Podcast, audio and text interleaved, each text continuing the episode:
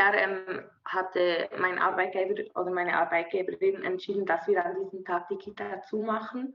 Und am Morgen hatten wir wieder einen, einen politischen Input und am Nachmittag ähm, konnte man für sich selber entscheiden, ob man jetzt an den Streik gehen möchte oder ob man lieber irgendwas anderes macht. Voix sociale. Stimmen der sozialen Arbeit.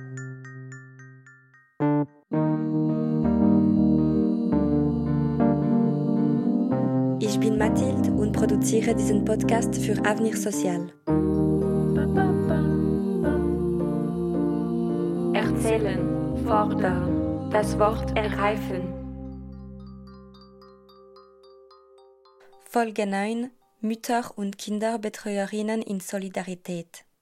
Und ich denke, das ist schon wie ein Schritt weiter, also weiter als zum Beispiel 2019, weil für mich war das, ich glaube, das hat mich so ein wenig an die feministischen äh, Anliegen oder so meine feministischen Anliegen hervorgebracht, dieser Tag. Und ich weiß noch, wie ich mich so ein wenig rechtfertigen musste, dass ich an den Frau, Frauenstreik gehen möchte. Ich wurde da, also ich wurde so bei der Arbeit ein wenig belächelt, hatte ich das Gefühl und fand so, ja, eigentlich geht das euch alle was an, es geht eigentlich auch um uns an diesem Tag. Und fand das so ein wenig schade, dass ich da, dass es so nicht ernst, ernst genommen wurde von vielen und ich glaube, das ist, oder für mich ist das ein großer Unterschied dann zu 2021, wo wirklich wir als Kita zusammen, also nicht alle, alle, aber wir waren wie es wurde anerkannt, dass wir dorthin gehen. Und es war, war vielen sehr wichtig, dass sie dort teilnehmen. Und ich glaube, das hat sich verändert, dass wirklich so 2019 war wie so ein, war glaube ich für alle, die dort waren, aber auch für viele, die nicht dort waren, sehr eindrücklich. Und ich glaube, das hat viele ermutigt, auch 2021 wieder dabei zu sein. Und auch, ich glaube, auch vielen Frauen auch zum ersten Mal richtig die Probleme vor Augen geführt und die Systematik dahinter.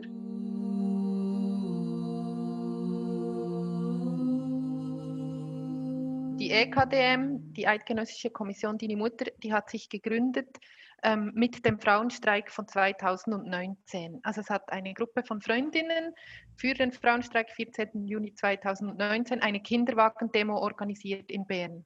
Und die war großartig. Es sind sehr viele Frauen ähm, gekommen um die 5000 und die Kinderwagen-Demo war auch deswegen großartig, weil eben Mütter und Kinderbetreuerinnen sich solidarisiert haben. Es waren ganze Kitas, ganze Kindergärten dort mit, mit den Betreuerinnen und den Kindergärtnerinnen. Es waren viele Mütter dort mit den Kindern, ohne Kinder und auch einige Väter.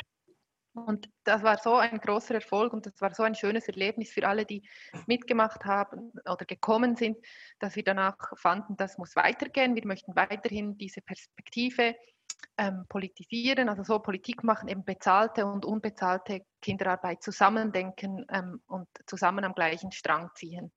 Und dann hatte jemand die glorreiche Idee, wir könnten uns doch Eidgenössische Kommission die Mutter nennen und so sind wir entstanden. Simona, Historikerin, Mutter, arbeitet in Gleichstellungsarbeit.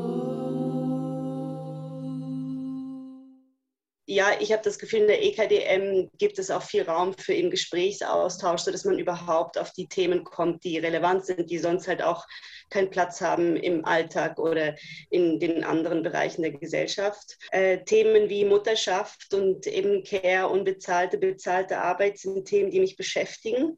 Und, ähm, und ich bin natürlich äh, auch dort aktiv, weil soziale Arbeit ein großer Teil der Care-Arbeit ist und auch mit Themen wie Mutterschaft, aber auch unbezahlte Arbeit und frauenspezifischen Themen sich auseinandersetzt oder auseinandersetzen müsste. Anna, Sozialarbeiterin in Arbeitsintegration.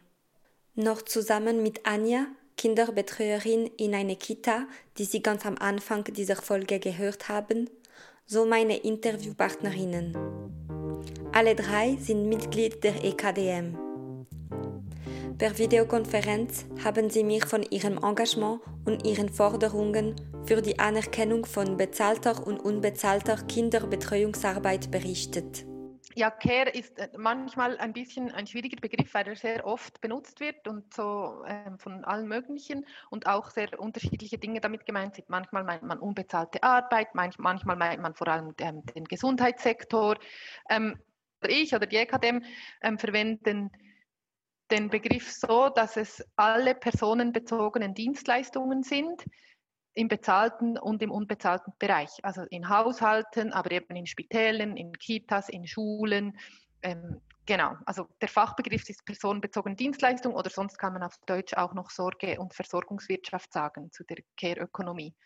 Ähm, wir in der EKDM beschäftigen uns aber nicht mit dem ganzen Care-Sektor, weil der wäre noch viel größer, sondern wir haben einen spezifischen Fokus auf Kinderbetreuung gelegt.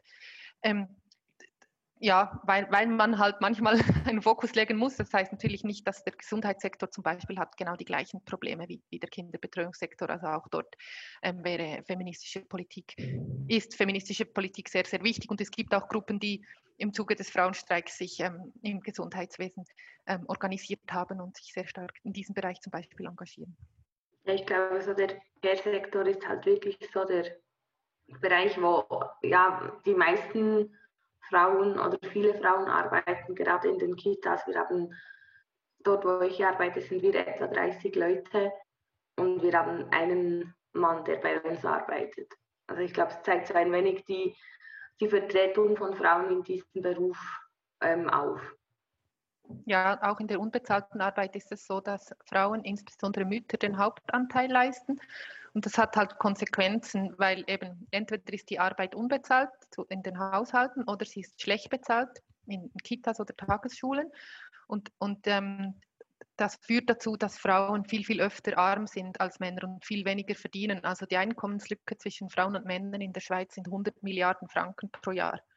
Das ist ein enormer Betrag, damit könnte sich jede Frau ab Geburt früh pensionieren lassen. Also man muss sich das wirklich reinziehen, diesen Betrag. Und das hat eben damit zu tun, dass Frauen sehr viel Care-Arbeit leisten.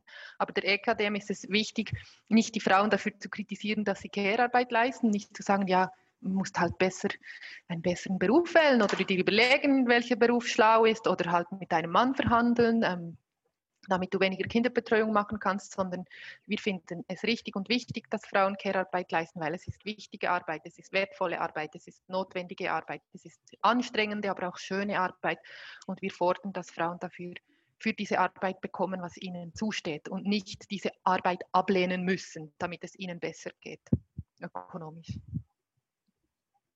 Also ein wenig zur Art und Weise, wie meine Arbeit in einer Kita in der Gesellschaft gesehen wird, habe ich so das Gefühl, dass es grundsätzlich hat sich die Meinung in den letzten Jahren, sage ich mal, ein, ein wenig verbessert. Also um, als ich die Ausbildung machte zur Fabrik, hörte ich oft, ja, das ist sicher nicht so anstrengend, in einer Kita arbeiten und ein wenig mit den Kindern spielen.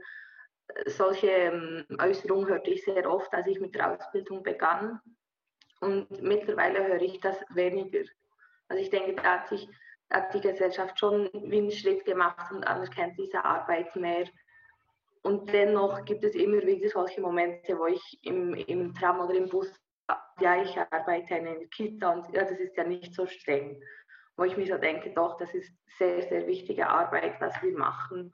Und es ist streng manchmal, es hat auch sehr, sehr schöne Seiten, aber es ist wirklich nicht nur spielen und nicht nur einfach einen lockeren Tag haben. Und ich denke auch, dass ähm, das Jahr 2020 dort ein wenig, also einfach mit der Corona-Krise auch ein wenig einen Wandel gegeben hat, mit dem, dass wir ähm, im Frühling als systemrelevant eingestuft wurden, so dass ein wenig auch die Gesellschaft dachte, ah ja, die Kita gibt es ja auch noch, die sind ja wirklich systemrelevant.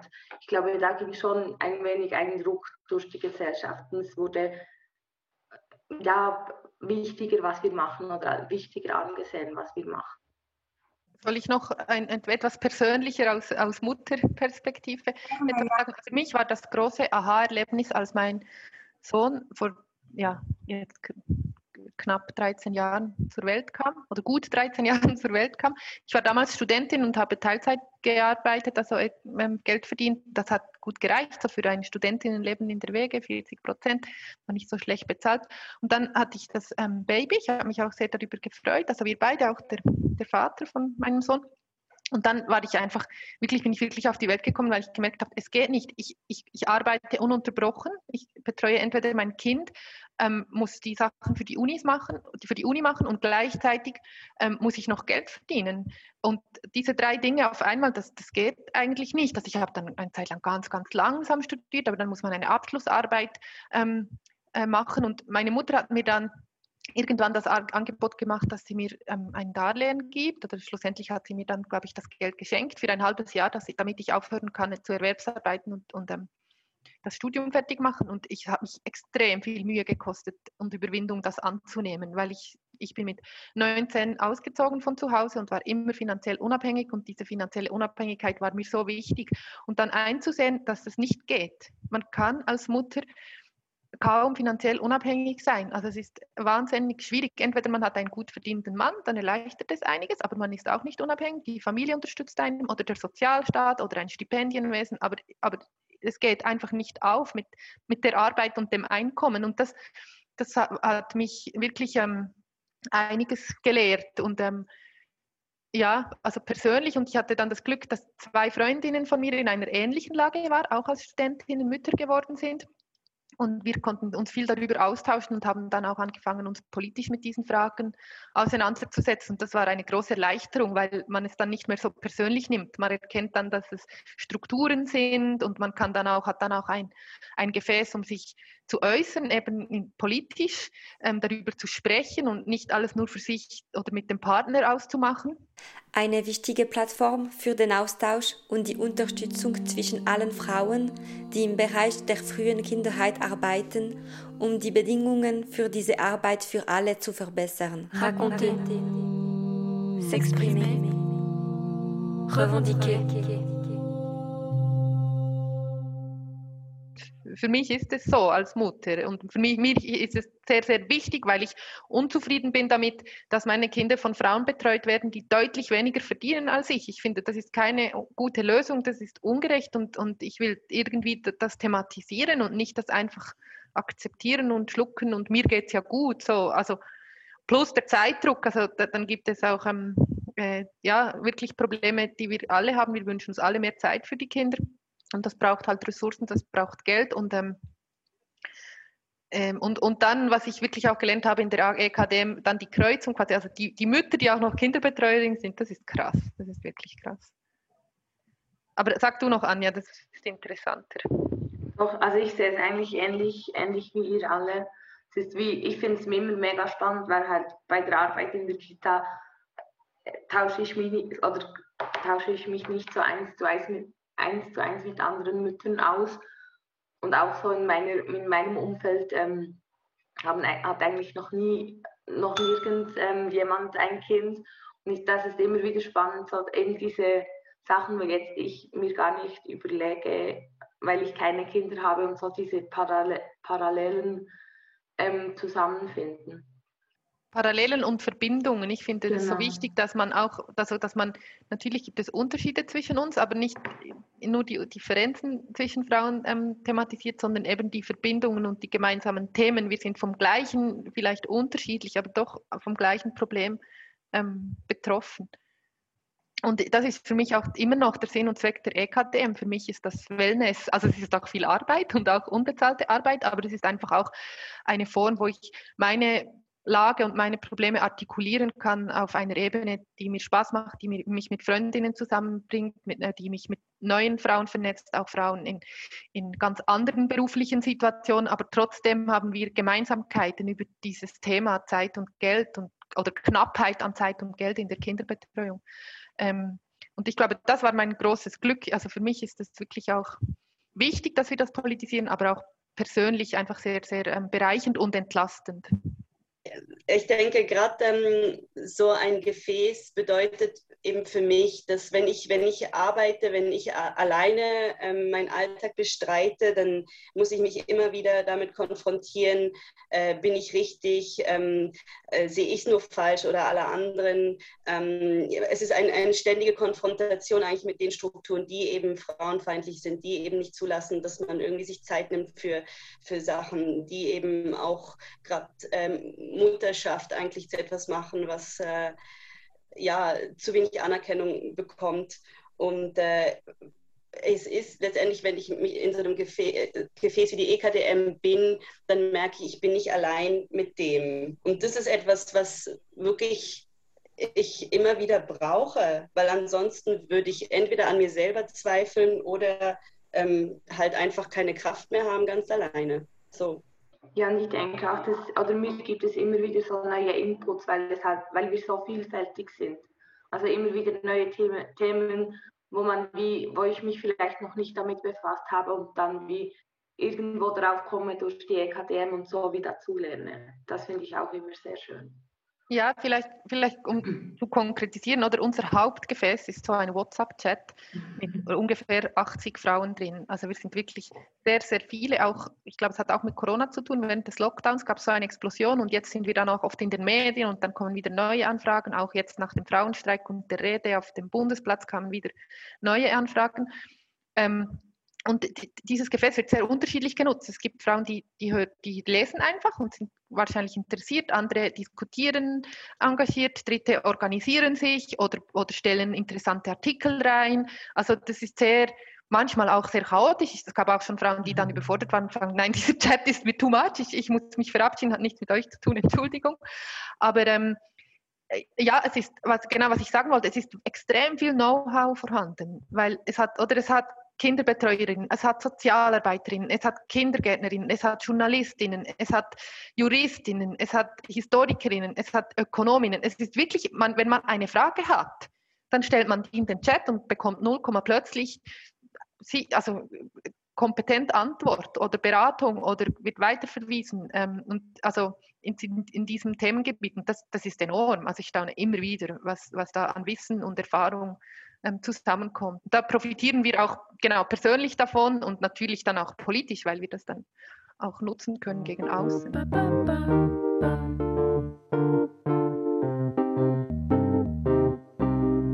Ich habe sie dann gefragt, wie ihr Austausch in politischen Aktionen sich dann entwickeln wie Anja gesagt hat, wer Lust hat, macht etwas. Wenn wir unsicher sind, ob, ob das vielleicht, ob da vielleicht Widerstand geben könnte oder ob einige damit gar nicht einverstanden sein könnte, dann haben wir die Regel in den großen Chat und wenn kein Veto kommt, also kein Widerspruch, dann kann man einfach machen. Und was, das ist eine wichtige Regel. Und die zweite Regel, die wir haben, ist, jede macht so viel, wie sie kann und wie sie will und genau das, was sie kann und was sie will. Also man darf auch nichts machen und einfach im Chat sein. Es kommt nicht dann irgendwann, hey, jetzt wärst aber du mal dran, weil du hast schon lange nicht mehr. Jede hat immer gute Gründe, ob sie sich gerade engagieren kann oder gerade nicht. Und ich glaube, dass dort kein Druck besteht, das ist auch ein Grund, warum wir so groß sind. Weil die allermeisten Mütter, die können sich nicht verpflichten zu regelmäßigen Sitzungen oder dann und dann mache ich mit. Und dann entstehen plötzlich aus dem Nichts entsteht eine Idee und wer will mitmachen und dann haben wir eine neue AG mit fünf oder zehn Frauen und die produzieren irgendwas und machen was, eine Aktion, einen Brief, einen Podcast. Ein, die Medienanfragen laufen auch so, die kommen dann per E-Mail und dann, ähm, wer macht das, ähm, wer kann das und so. Also wirklich recht, ähm, man könnte sagen kreativ, man kann sagen chaotisch, ähm, ja, so, hat sich so, ist so gewachsen. Ja, und ich denke, so thematisch, also wie auch die Themen dann aufgegriffen werden oder entstehen, ist dann aus verschiedenen Gründen. Es ist manchmal eine persönliche Betroffenheit oder eine Erfahrung, die man gemacht hat. Es sind manchmal ist es auf einer anderen Ebene, auf der theoretischen Ebene oder der parteipolitischen Ebene, wo gerade etwas läuft.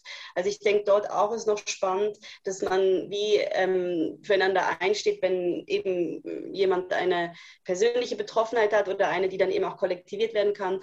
Und dann aber auf der anderen Seite wieder eben gerade, weil so viele verschiedene Frauen auch dort in diesem Chat sind, äh, gibt es wieder irgendeine wissenschaftliche Studie, die einen riesen Aufschrei ähm, entstehen lässt und dann wird dort was gemacht. So.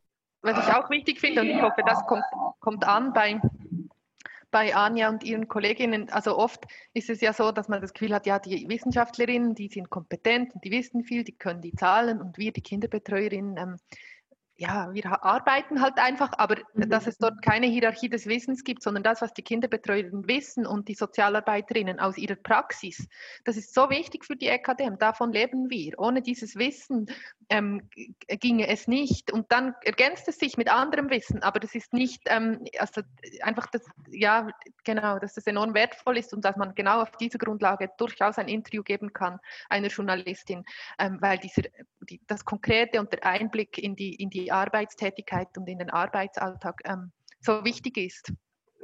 Ja, und ich denke, was es wirklich auch möglich macht, ich kann es nur vergleichen mit einem anderen Kollektiv, das sich mit sozialer Arbeit auseinandersetzt, ähm, ist, dass es eben nicht so stark hierarchisch ist. Oder also, weil genau das lässt ja zu, dass man ähm, äh, ja irgendwie flexibel mal mehr, mal weniger machen kann und dass man äh, auf eine Art und Weise eine Verantwortung trägt füreinander und gleichzeitig aber eben, weil alle Verantwortung tragen, man sich auch mal wieder also verschwinden kann.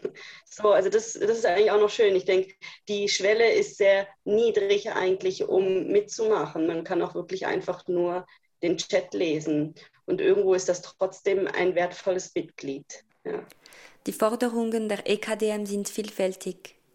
Selbstverständlich darf die soziale Arbeit im Bereich der Kindheit wie alle Care-Arbeit nicht vom Menschen entfernt werden zugunsten Ökonomisierung. Sie betreffen aber auch die Arbeitsbedingungen in diesem Bereich, die Mittel, die zur Verfügung gestellt werden und die Anerkennung von Kinderbetreuerinnen, ob bezahlt oder nicht, ob Mütter oder nicht, als Expertinnen. Also eben, sie kann nicht standardisiert werden, sie kann nicht messbar gemacht werden mit äh, ökonomischen ähm, Instrumenten. Und ähm, die Forderung wäre dort einfach, dass man sich wirklich wieder mehr auch an den äh, Grundzügen der sozialen Arbeit orientiert, also Solidarität und äh, sich am Menschen orientieren und sich Zeit nehmen und einfach auch an den professionellen Faktoren. Ja, ich habe eigentlich wirklich noch, ähm, weil ich vorher wie über die ähm, eigentlich Auswirkungen der Ökonomisierung über, äh, in der sozialen Arbeit geredet habe, würde ich jetzt gerne noch etwas Mutterspezifisches sagen. Und zwar merke ich einfach, oder ich denke, soziale Arbeit muss mehr sich sensibilisieren, auch auf frauenspezifische Themen. Soziale Arbeit ist ähm, eigentlich arbeitet mit Menschen, ähm, also es gibt verschiedene Diskriminierungsmerkmale, die halt Armut hervorrufen. Und das ist Alter, das ist Migrationshintergrund, das ist fehlendes soziales Kapital, aber das ist eben auch Frau sein. Und soziale Arbeit ist aus meiner Sicht dort zu wenig sensibilisiert in den regulären Bereichen. Also jetzt gerade in der Arbeitsintegration oder dort äh, berate ich eigentlich einen Mann genau gleich bei der Stellensuche wie eine Frau. Und das ist einfach nicht richtig, gerade im Hinblick darauf, wenn sie jetzt Mutter ist zum Beispiel oder, oder jung, junge Mutter, also jung gewordene Mutter oder, oder schwanger.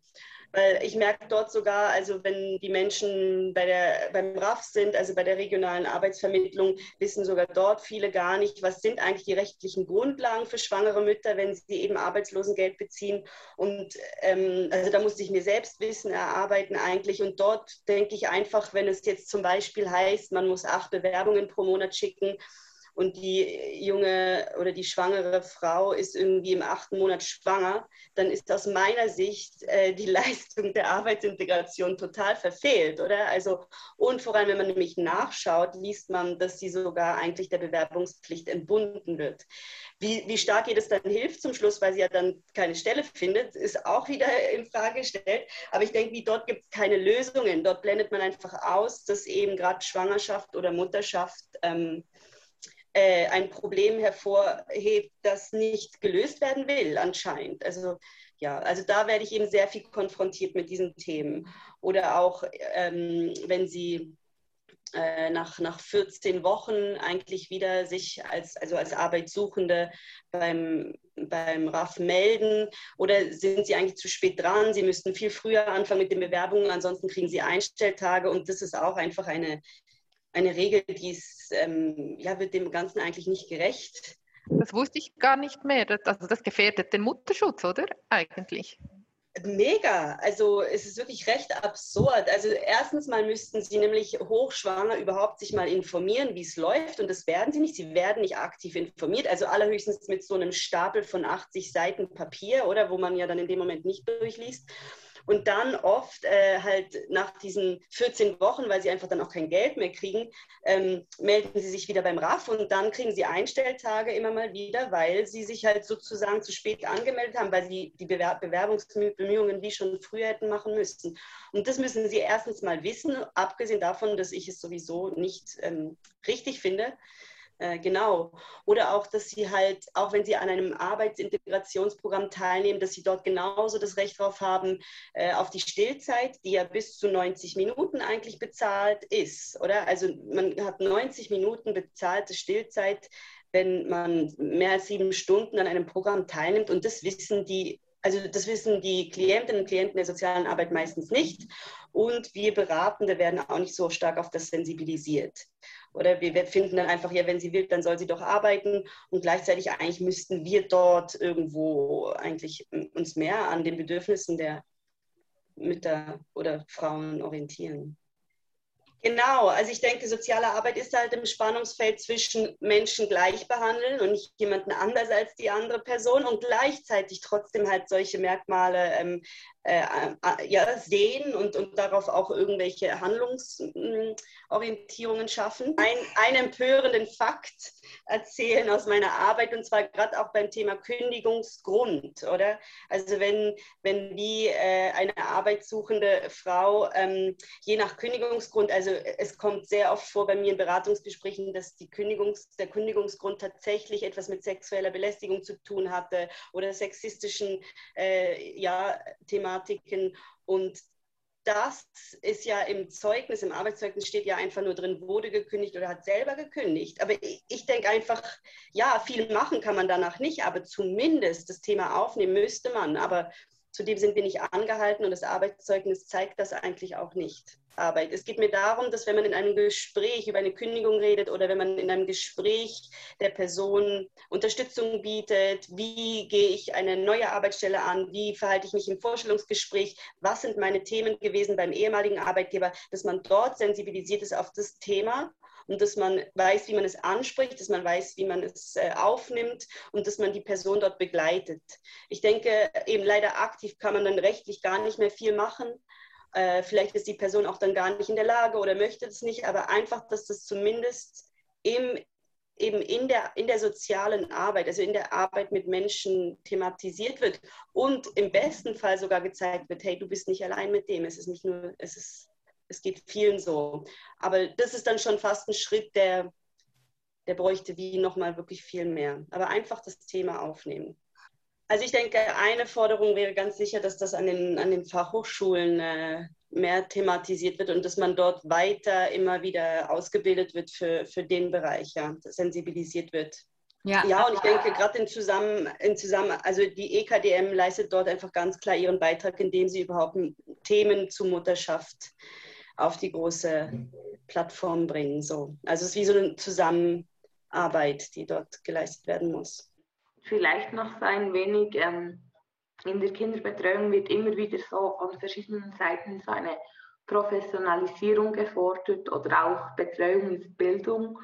Und ich bin der Meinung, äh, also ich finde das beides sehr wichtig, aber ich bin der Meinung, dass als allererstes, die, als allererstes die Arbeitsbedingungen von uns verbessert werden müssen, bevor wir irgendeinen Schritt weitermachen können. Weil diese Qualitätssteigerung ist meiner Meinung nach erst möglich, wenn wir eine weniger hohe Belastung auf die einzelnen Mitarbeiterinnen und Mitarbeiter haben.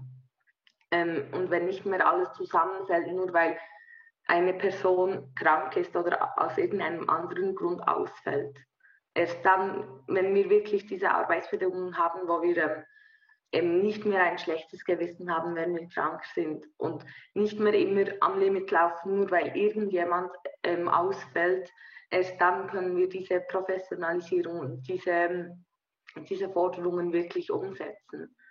Und ich finde, das, das geht mir manchmal ein wenig, ähm, oder geht ein, einfach ein wenig unter. Das heißt immer Betreuung ist Bildung und man muss es professionalisieren und höhere Qualitätsstandards und alles.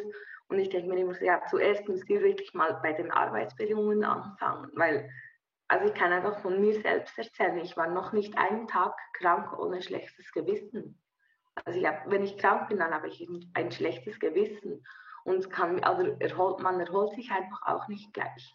Oder man, also ich kenne auch Leute, die einfach arbeiten gehen, obwohl man eigentlich weiß, ja, es wäre jetzt vielleicht besser zu Hause zu bleiben. Und das finde ich gerade während Corona ziemlich gravierend. Und ich denke, das ist wirklich etwas, das mir persönlich und ich denke auch der EKDM sehr wichtig ist, dass einfach diese Arbeitsbedingungen im bezahlten Care-Sektor wirklich verbessert werden müssen das mega wichtig und es ist ja bezeichnend, dass wir eben die Qualitätsfrage ist auf dem Tisch, aber die Reaktion der Politik ist natürlich naheliegend. Man wählt den billigen Weg und das ist quasi mehr Kontrolle, ähm, äh, Standards, ähm, Regularien und äh, kann sein, dass es auch wichtig ist, aber, aber es, es, ist halt klar, das ist das, was nichts kostet und das, was wirklich helfen würde, wäre einfach eine substanziell viel bessere öffentliche Finanzierung von Kitas, damit man eben die Probleme, die Anja anspricht, lösen kann. Aber vor dieser Geldfrage, vor dieser Ressourcenfrage drücken sich alle. Und das ist im Gesundheitswesen gleich, ich nehme an, in der sozialen Arbeit auch gleich. Und wir werden nicht weiterkommen mit mehr Kontrolle. Dann entdecken wir halt wieder fehlerhafte Kitas und dann können wir sagen, ah, die böse Kita-Inhaberin hat irgendwie, beutet ihre Leute aus und schaut nicht gut zu den Kindern. Aber das ist nicht der Punkt.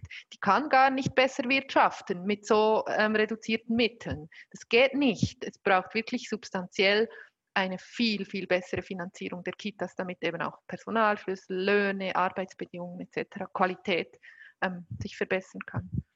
Was ich auch noch, Anja, du hast Corona angesprochen, was ja dort auch so schön sichtbar wurde, oder?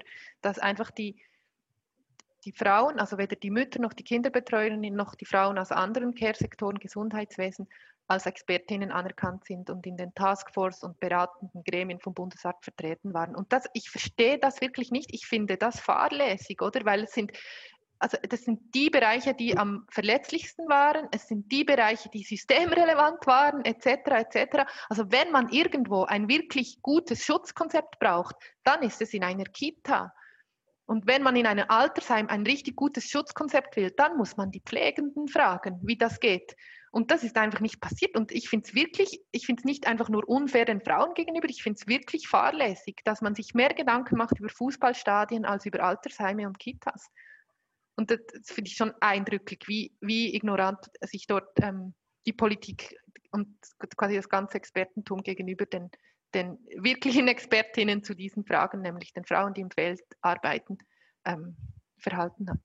Ja, ich denke auch so, die, ich denke, die, die grundsätzliche gesellschaftliche Ansicht auf, auf den Beruf in einer Kita hat sich schon in den Grundzügen gebessert, aber so die ähm, also wie soll ich sagen, ich weiß einfach noch im Frühling, als es ja, du bist systemrelevant, war so, ah, wow, ich habe endlich ein Wort oder es gibt wie ein Wort für das, was ich mache und wow, meine Arbeit ist wirklich so wichtig. Und also, ja, ein wenig fast so euphorisch und gedacht, ja, wow, jetzt passiert etwas. Und da ziemlich schnell kam so diese Ernüchterung, hey, ja, man, es wird zwar, wie gesagt, ja, ihr seid systemrelevant, aber wirklich, was passiert oder was wirklich verbessert hat sich nicht. Und das finde ich schon ein bisschen, also einfach fragwürdig, wenn man wie, sich bewusst ist, wie wichtig ein, ein gewisser Sektor für eine Gesellschaft ist, wie wenig dann doch für, diese, für diesen Sektor gemacht wird.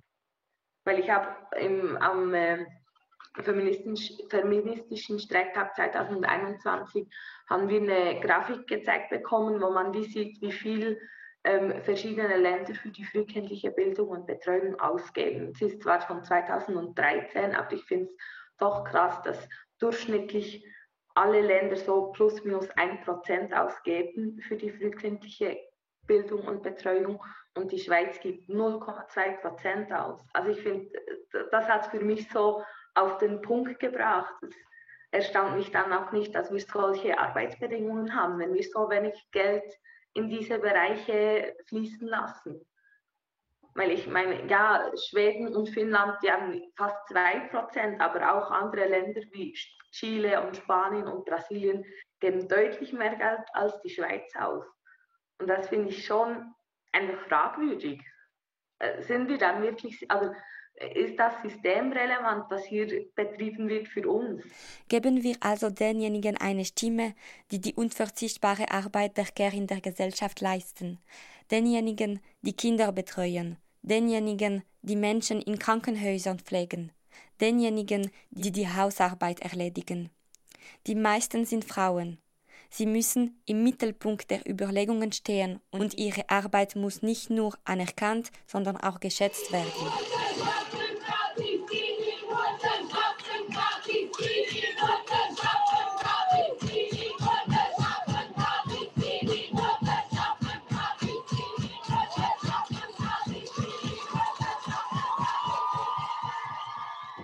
Ich war in einer kleinen Gruppe. Wir haben, das war eben auch so, so eine lustige Aktion, weil ich, mir, ich hab, hatte eigentlich zu viel zu tun und gedacht, ja, dieses Jahr gehe ich einfach hin, aber mache nicht so viel. Und dann hatte jemand die tolle Idee, lass uns einen Flashmob machen, selber erfinden, mhm. so inspiriert von Lastesis, aber zu unserem Thema. Und das war dann schön, weil da haben wir keine Sitzungen gemacht, sondern wir haben uns einfach an einem Nachmittag getroffen in Basel. Es war auch schön, weil wir haben, wir haben auch Mitglieder in Basel und dann konnten wir wirklich die Aktion in Bern und Basel machen. Also wir sind jetzt wahrhaft eidgenössisch. Und dann haben wir einfach einen Nachmittag zusammen verbracht und diesen Flashmob erfunden. Und that's it. Also viel mehr braucht es. Dann noch einmal haben wir geübt, aber nicht Sitzungen, nicht Texte schreiben, sondern einfach zusammen sein und irgendwie was erfinden. Und den haben wir dann zweimal gemacht es war schön, wir hatten, also wir waren wirklich eine kleine Gruppe, aber meine Tochter ist mitgekommen und hat, hat das auch ähm, auswendig gelernt und ähm, war dann mit mir quasi in der vorderen Reihe zum das Vorzeigen und so. Und ähm, wir hatten sehr viel, wir hatten, es waren mehr Kameras als Frauen, wir hatten, ähm, die, das Medieninteresse war recht groß. Das war, das war schön. Und dann war einfach die Demo am Abend wieder überwältigend und wir durften ja auch eine, also wir wurden angefragt, ob wir eine Rede machen können und wir haben eine Rede gemacht auf der Bühne und waren dann ganz viele EKDM-Frauen mit unseren Forderungen auf der Bühne und haben noch mit dem Publikum gesungen. Das war wirklich sehr, sehr, ein sehr schönes Erlebnis. Wir lancieren die Debatte, wir stellen die Frage, wir, wir ähm, stechen in die Wunde sozusagen und dann sollen die Politikerinnen und Politiker und die, die Behörden ihre Arbeit machen. Danke an Anja, Anna und Simona, dass sie ihre Stimme erhoben. Weitere Überlegungen zum Thema Care finden Sie im Sozialaktuell vom Oktober 21. Ein Artikel ist auf der Seite Publikationen der Website von Avnich Sozial frei verfügbar.